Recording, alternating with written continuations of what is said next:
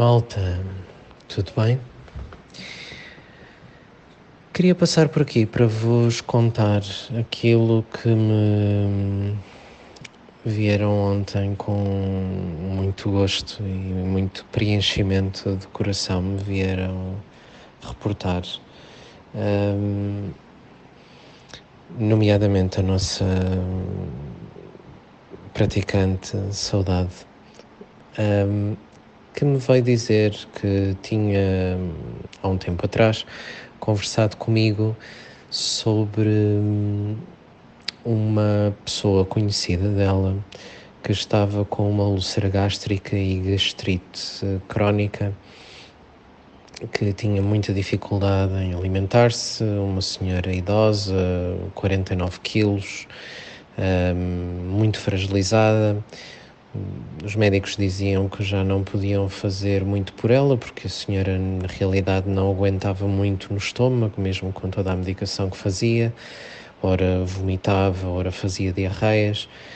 E emocionalmente, obviamente, e foi essa a conversa que tive com a saudade, que em primeiro lugar, e Karuna, porque a raiva e toda a reatividade mental de ego que ela devia estar um, a passar, provavelmente era aquilo que lhe estava a desorganizar o estômago e a energia um, à volta do, do fígado e estômago e carecia de um trabalho de consciência sobre isso, um, sobre essa reatividade mental e carecia, obviamente, de reiki um, no estômago, no fígado, uh, para que se regulasse aquela zona. Ora, a saudade uh, foi uh, ter com essa senhora que mora ainda longe dela e teve uma conversa com ela. Disse-me que identificou muito rapidamente aquilo que lhe tinha dito em termos de reatividade emocional, de agressividade reprimida, em relação a uma série de fatores na vida da senhora.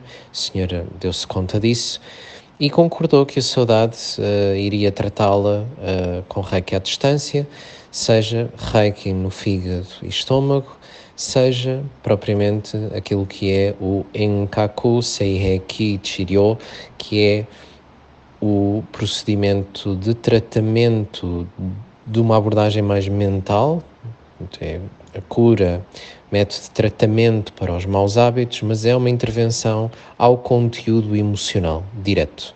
Aprende-se no nível 2 e aquilo que a saudade me disse que eh, fez com a senhora foi um acordo em que ia revezando, uh, ora dava Seiheki à distância, uma intervenção mais mental, emocional, à raiva da senhora, ora dava Reiki no fígado e no estômago. E ontem o que a saudade me vem reportar é que a senhora um, lhe dizia ao telefone, muito agradecida, que dormia melhor, que estava melhor, que se sentia com mais energia, que se sentia mais calma e que até já conseguia comer, já conseguia aguentar coisas no estômago e já tinha ganho um quilo.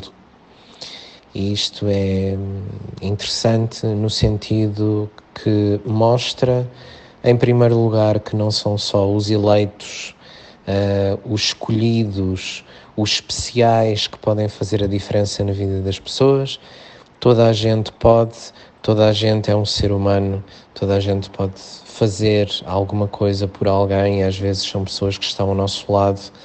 E hum, às vezes uma intervenção simples, uma conversa simples, uh, tirarmos um bocadinho do nosso tempo para um, darmos um bocadinho de reiki à distância ou metermos as mãos em cima de alguém pode fazer às vezes a diferença entre uma pessoa com 49 quilos estar completamente desesperada, a vomitar, em diarreia, sem saber o que é que há de fazer, em desespero e a reprimir emoções e de repente estar calma, dormir melhor, conseguir comer e estar a fortalecer-se. Portanto, isto enche-me o coração porquê? Porque a diferença faz-se também.